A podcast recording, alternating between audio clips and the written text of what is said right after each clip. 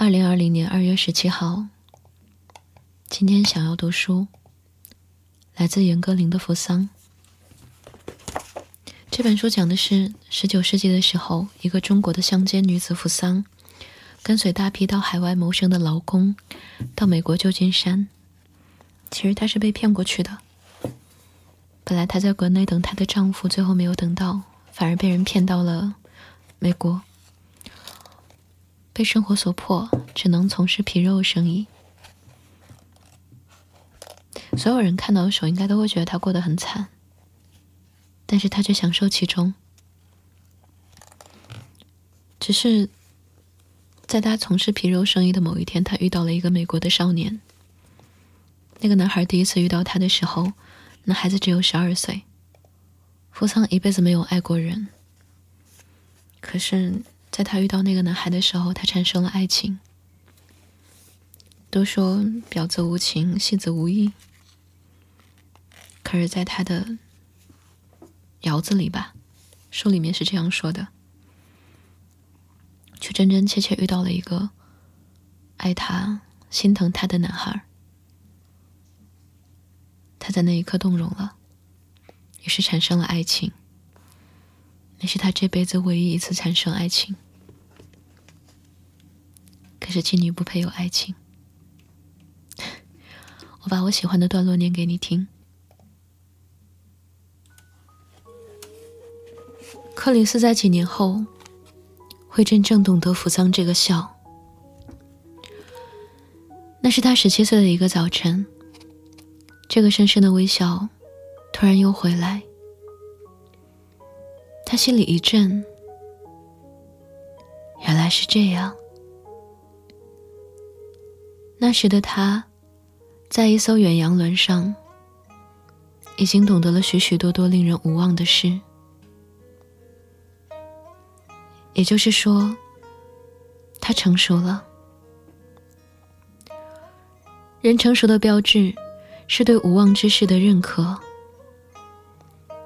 就在那个风华正茂的十七岁的早晨，克里斯懂得了扶桑这一刻的深深微笑。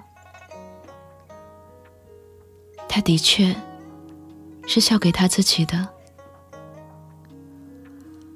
在这一笑之前，他说：“我是贼，我跟你们走，我偷了首饰。”他没料到自己会说这几句话。在他那样笑的时候，他明白了自己是什么。他明白了自己那个在苦难中偷换的天性。或许，早在他恢复原形一般的穿上红衫子那天，那念头便进入了他。克里斯和所有男人一样。亲近的，是穿红衫子的他。那雪屋和破旧的红色，嗯，那雪屋和破旧的红色绫罗，是他的原本，已成了他的肌肤。那醉一般的深红，是他本性的表征。没了它，它的形状和色彩就流失了，化成了乌有。克里斯在十七岁这个早晨，想起了他第一次进入那个洁白房间，看见一个穿僧侣的白棉布袍的女子倚在床头，向他微笑。他没有走近她，陌生和空旷就在几步距离中。他坐在墙角落的椅子上，拼命的告诉自己，这女人是扶桑。是个像诱惑本身一样美的东方妓女，可是不灵。他对她鬼迷心窍般的感觉不在了。他似乎也发现了她的变化。女孩拆下了整齐的辫子，手指懒懒的绕着发梢。他们一点走进他的欲望，他依旧是喜爱她的。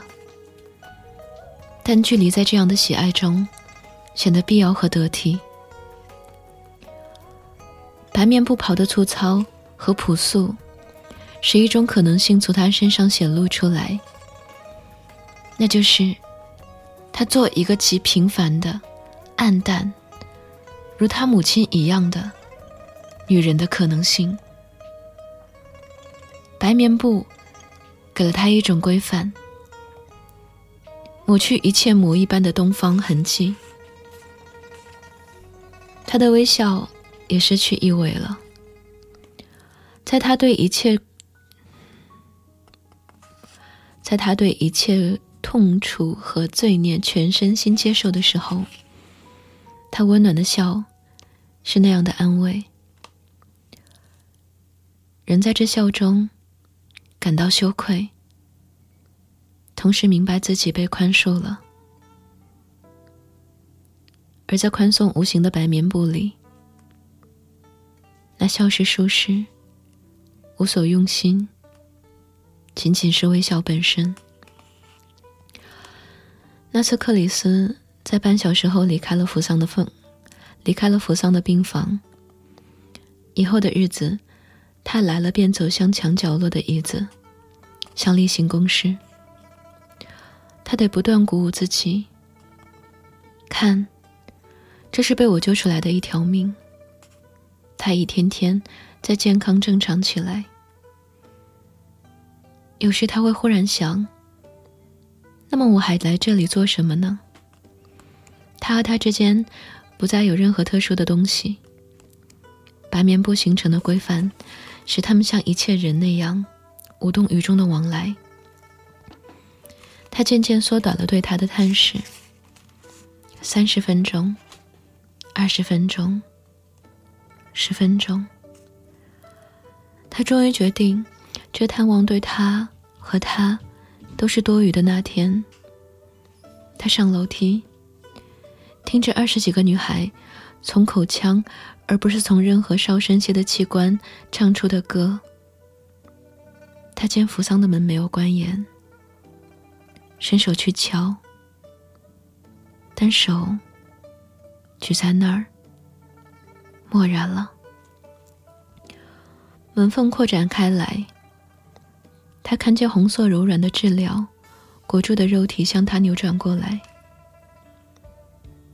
扶桑在一面梧桐叶大的碎镜子前，向他转过脸来。那不干不净的深红刺痛他一般，他感到整个知觉流动了一下。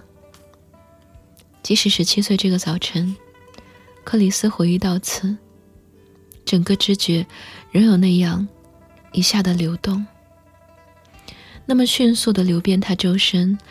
他像十二岁。第一次见到这个女子一样，目瞪口呆。他使那透不过气的洁白红了一片，红色晕开在平板的白光中，晕出一滩。他的手举在一侧袖正仅剩的一只耳环，手静止了，耳环却不肯静止。他完全转向他，红衫子又许他元首欲滴，他饱满的整个胸怀都张向他。他一步步走向那胸怀走去。与第一次不同的是，他明确的感到这不止于此，绝不止于此。每一步都有下一步。当他走的与他没了距离，也许还有个下一步。十四岁的克里斯不懂这个扶桑的复活，一个突然的色彩还原。扶桑在深红的薄绫罗下细碎的动了，那么细碎的肉体动作。也被红扇子表现了出来。亦或他本身是活的，布满神经。他也像十二岁那样，走到他的气息中。不同的是，十四岁的他，几乎高出他半头。他对于下一步再往哪儿走，也很清楚。下一步可以有无数。十七岁的这个早晨，克里斯细数那一个下一步。下一步可以是在无路可走的绝境中再走一步，便走进了他。他说：“跟我走吧，做我的秘密情人，像我的家族中的男人们。”这是另一种下一步。还有，他将他郑重的、缓慢的抱进怀里。郑重而缓慢的，将一个盟誓烙在他嘴唇上，不必说一个字。他只需扯下胸前那根项链，那是母亲给他的。抓住他的手，将项链的圆坠按在他手心，像安棋盘上最后一枚棋子。一会儿。他跪下，让他的乳房托着他的脸，让他吮吸他早已在他那儿嗅到的那古老的、近乎荒蛮的母性。十四岁的克里斯对于手中把握的这无数下一步而狂喜。他看见红扇子在痛苦而快乐的扭动。而环击船挣扎。十七岁这个早晨，他想，无论当时触碰哪一种下一步，就会触动一个谜一样的未来。每一个下一步，都将他更新更奇的下一步吐露给你。他清楚记得扶桑的手怎样落在他十四岁的肩上，他初次剃须的脸上。一层汗从他刚变得毛茸茸的胸脯上渗出来，红格子使他周围的空气也微红起来。在那艘远洋轮上，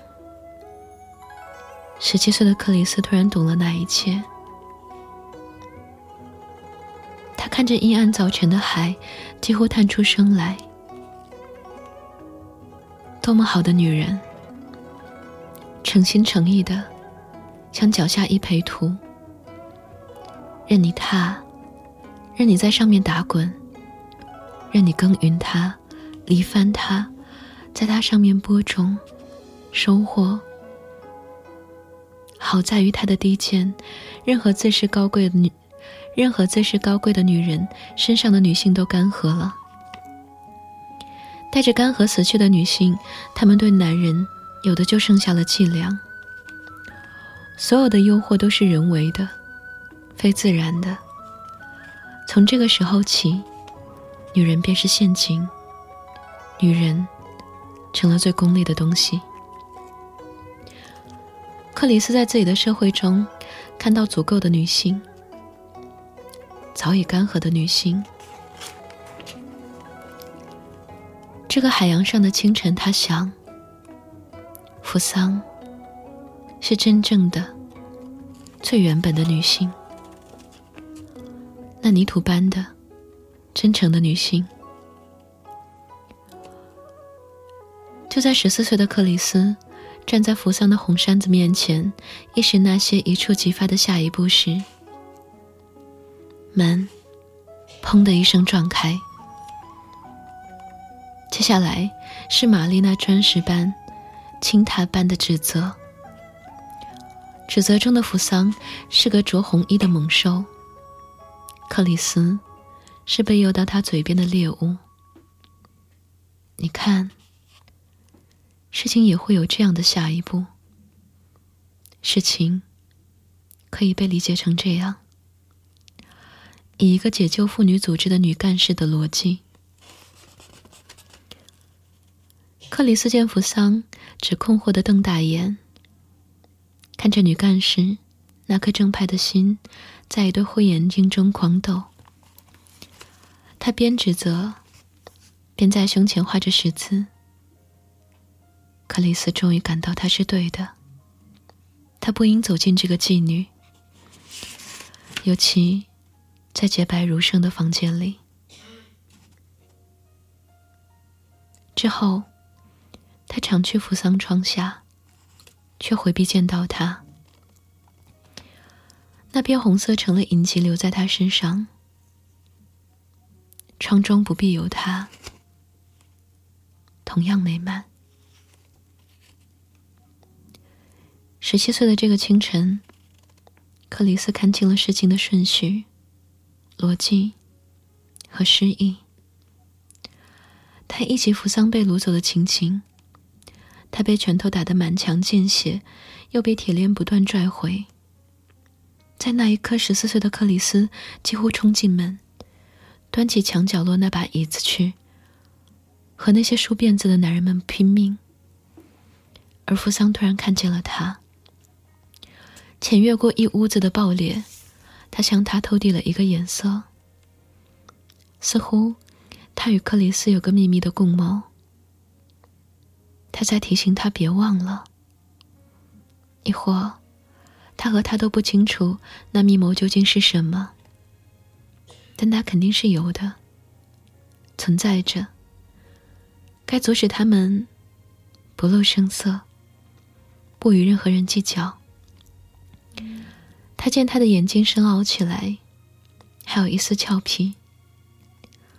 愤怒渐渐在克里斯心中平息。和他，就隔着那场。那整场爆裂和动乱默契着。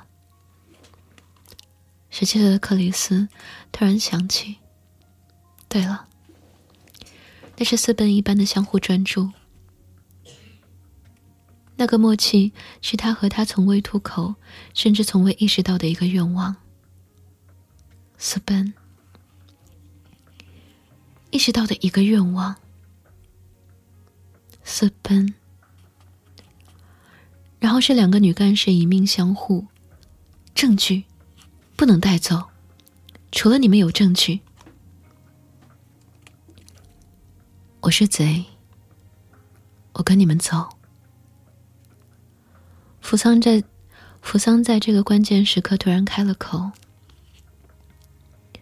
若要从这白房子走出去，他必须是个贼。开始形成走出去的愿望时，或许早在玛丽谴责他的时候，或是红扇子被扔进垃圾堆的时候，他的原型在红扇子里。他的本性没了，他便无所归属。克里斯此刻终于懂了几年前的那个场景。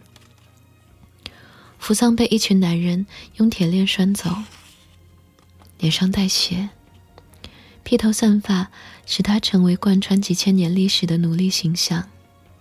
然而他低下头，对自己深深一笑，为他得逞的、得逞的一切，为他的自由。事情多荒谬啊！克里斯，在他三十多岁、四十岁，在他以后的整段余生中，不断想到扶桑那笑，给自己的笑。你解放他，或奴役他，他那无边际的自由只属于他的内心。这一切对于当时仅十四岁的他是太难懂了。他看着扶桑被奴隶主驱出门。上了马车，他始终记着这大勇的奴隶主，他那张与全世界调笑的脸。小先生，欢迎再来逛窑子。谢谢，你这小石球。他笑着，最后一个跳上马车。